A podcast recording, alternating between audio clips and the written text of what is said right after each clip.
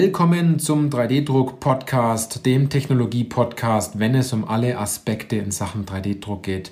Egal, ob Sie 3D-Druck-Anwender sind, ob Sie 3D-Druck-Dienstleister sind oder Hersteller von 3D-Druckern oder Zubehör, weil es geht ja immer darum, ob Sie Ihren 3D-Drucker im Griff haben oder ob der 3D-Drucker Sie im Griff hat. Ich bin Johannes Lutz und ich freue mich auf diese Podcast-Folge, weil diese Podcast-Folge den Titel trägt Zwei außergewöhnliche Tipps für 3D-Druck.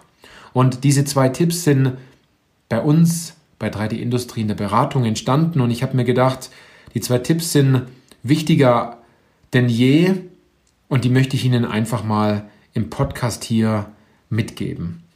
Ich kann Ihnen diese Situation, wie es in der Beratung war, natürlich nicht direkt so schildern, aber ich möchte es mal ganz einfach erklären. Und zwar, angenommen, Sie haben einen 3D-Drucker im Haus und ähm, Sie sind jetzt an zwei Punkten. Punkt Nummer eins, Sie nutzen diese Technologie, um äh, ja, Fertigungshilfen, Vorrichtungen, Halterungen, Montagehilfen, Schablonen etc. zu produzieren, um äh, sozusagen Zeit einzusparen, Geld einzusparen und innovationsstärker zu werden. Denn hier geht es nicht nur darum, einfach nur ein Bauteil am nächsten Tag zu haben, das ist in dem Fall schon normal, sondern viel eher auch, dass vielleicht der Mitarbeiter und der Kollege, der in ein Bauteil zum Beispiel montiert oder eine Baugruppe montiert, es vielleicht durchaus einfacher hat, diese Baugruppe zu montieren, weil sie an der Vorrichtung oder an bestimmten Hilfsmittel gedacht haben. Das ist also der ein, eine Punkt. Und der andere Punkt ist, vielleicht ist es Ihnen sogar schon zu langweilig, immer wieder die gleichen Bauteile zu drucken. Dabei muss ja 3D-Druck eigentlich langweilig sein. Sonst würde es ja nicht funktionieren, wie wir in der letzten Podcast-Folge ja genau erklärt haben. Aber immer wieder stößt man dort an Widersprüche und möchte vielleicht mit dem Werkzeug der additiven Fertigung also 3D-Druck, vielleicht etwas Neues schaffen. Und da möchte ich kurz mit Ihnen reingehen in diese zwei Punkte. Also Tipp Nummer eins geht es ganz klar darum, wenn Sie Ihre Vorrichtung, Ihre Montagehilfe, Ihre Halterung, was auch immer verbessern möchten, dann fängt man eigentlich mit einem weißen Stück Blatt Papier an und versucht seine Idee neu zu formen und all die Dinge wegzulassen, die man nicht braucht und äh, sich vielleicht wirklich zu überlegen, was ist die Lösung für dieses Problem, das Sie jetzt vielleicht haben. Ganz oft ist das Blatt leer oder man hat die erste Zeichnung, die zweite Zeichnung, die dritte Zeichnung, die vierte Zeichnung und man wirft wie in den Zeichentrickfilmen damals dieses zusammengeknüllte Stück Papier, wenn es nichts geworden ist, in den zwei Meter entfernten Papierkorb und der ist schon nahezu mehr als gefüllt.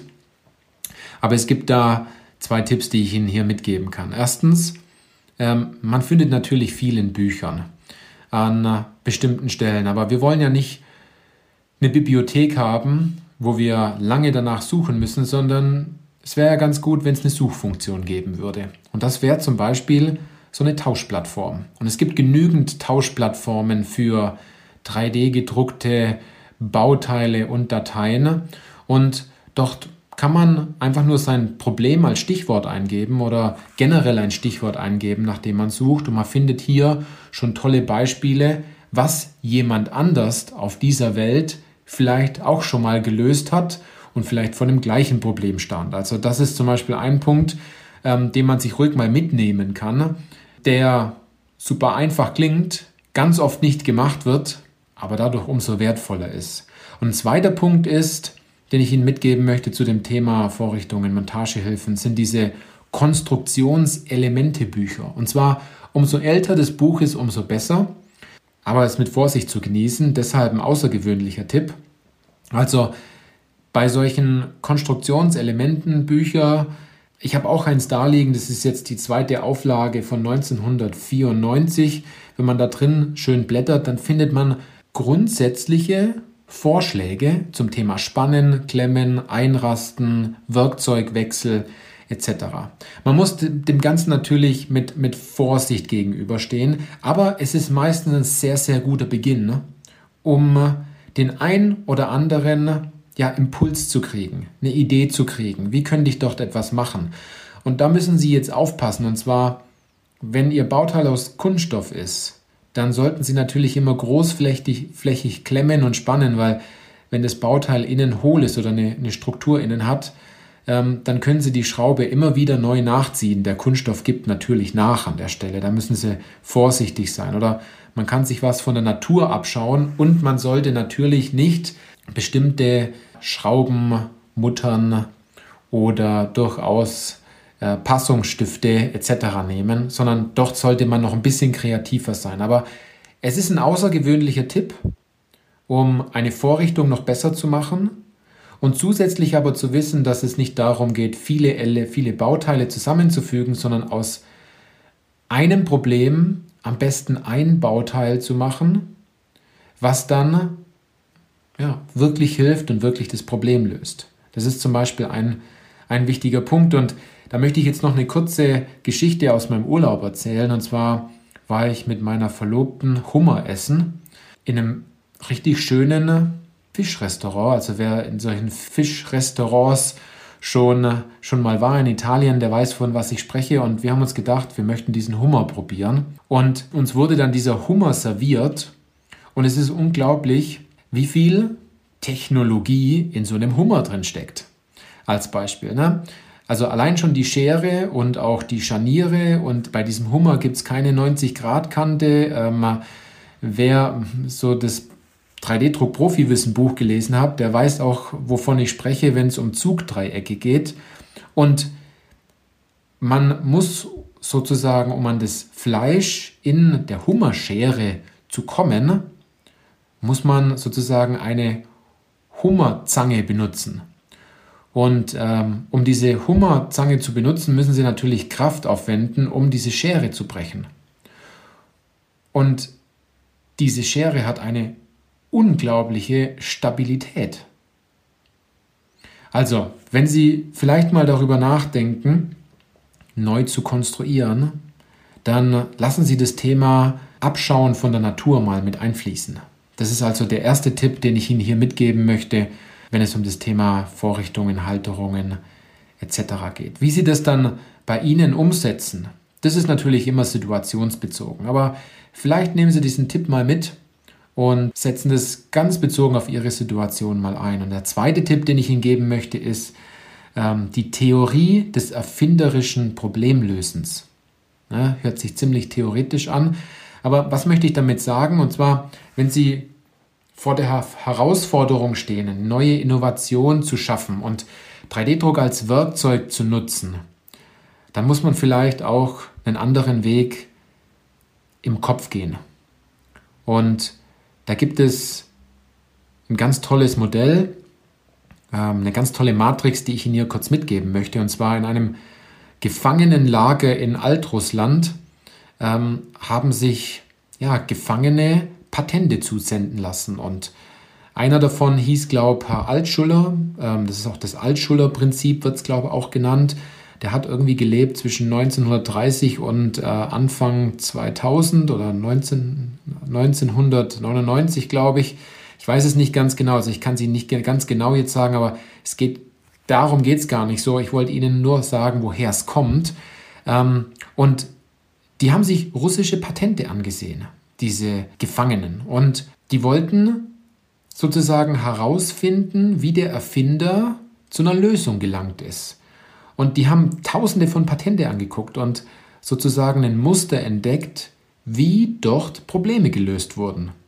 Und haben das Ganze sozusagen die Theorie des erfinderischen Problemlösens genannt. Und dieses Modell ist kein Geheimnis, das finden Sie im Internet. Wenn Sie die Buchstaben Theodor, Richard, Ida, Zeppelin eingeben, das Triz-Modell oder Triz-Matrix.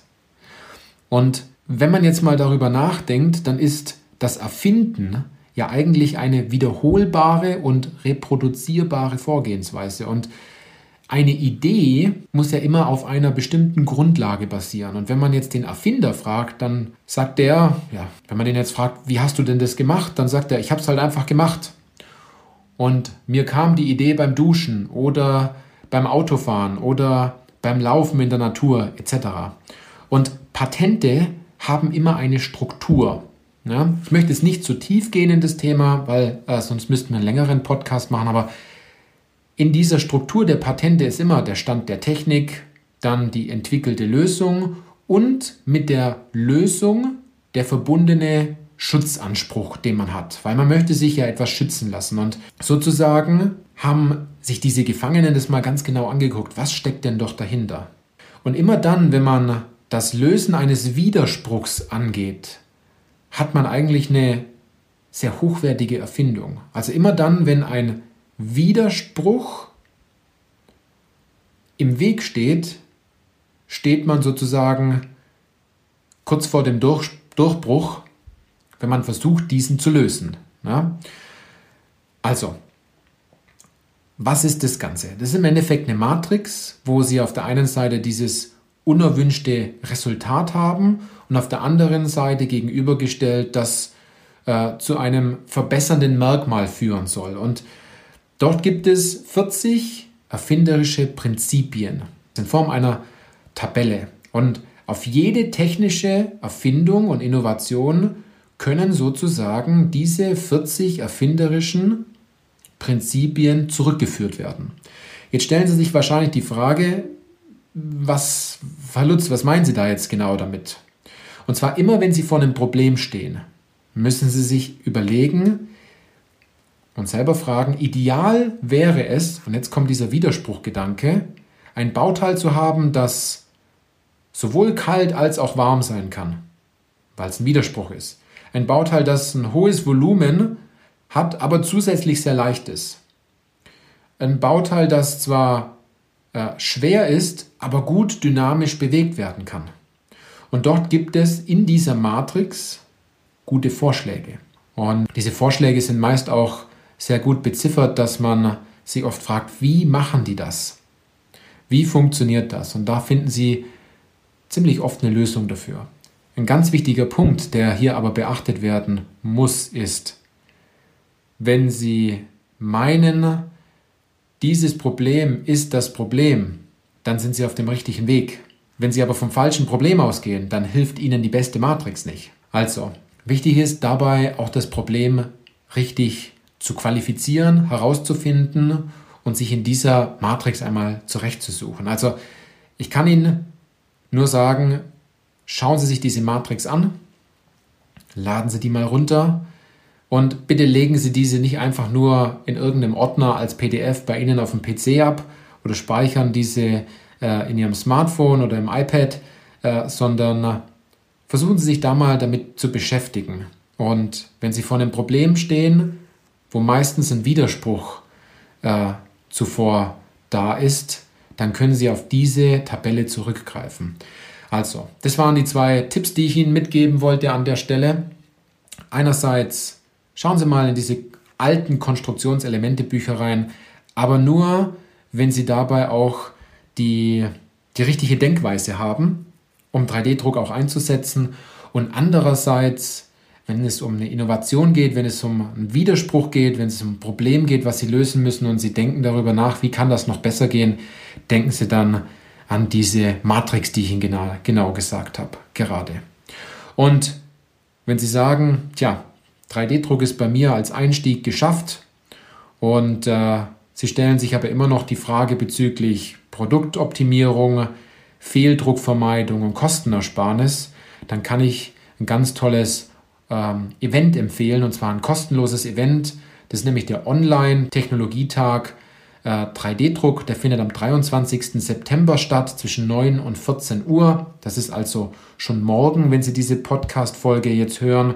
Und ähm, wir von 3D Industrie werden die Veranstaltung moderieren.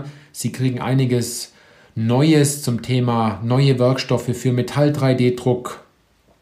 Ähm, ein Thema ist zum Beispiel auch weniger Druck dank Simulation. Wie ist die richtige Designfindung, Kosteneinsparung durch Zertifizierung, aber auch das Zersparen von additiv gefertigten Bauteilen. Und es gibt noch einen tollen Workshop, wo Sie sich anmelden können. Also ich kann Ihnen nur empfehlen, bei diesem Event morgen entsprechend auch teilzunehmen. Tragen Sie sich ein und Sie können genau dann, wenn Sie sich mit dem Thema 3D-Druck im Metallbereich beschäftigen, wenn Sie zum Beispiel einen 3D-Drucker schon haben, also eine additive Fertigungsanlage im Unternehmen schon haben und darüber nachdenken, was sind die nächsten Schritte, oder wenn Sie sagen, das Thema ist noch so neu, aber Sie wollen trotzdem mal reingucken, dann sind Sie bei diesem Event ganz herzlich eingeladen. Alle weiteren Details finden Sie dazu natürlich auch bei uns in den Show Notes. Sie müssen nur auf den Link klicken, sich kurz anmelden und dann können Sie entsprechend schon dabei sein. Also, ich hoffe, die zwei Tipps, die wir Ihnen genannt haben, waren zwei richtig gute Tipps, die Sie verwenden können. Und ich freue mich, wenn Sie in der nächsten Podcast-Folge dann wieder dabei sind, weil die nächsten Podcast-Folgen werden richtig gut. Äh, wir haben nämlich wieder einige Interviewpartner für Sie in den nächsten Podcast-Folgen. In diesem Sinne, bis dann und bis zur nächsten Podcast-Folge.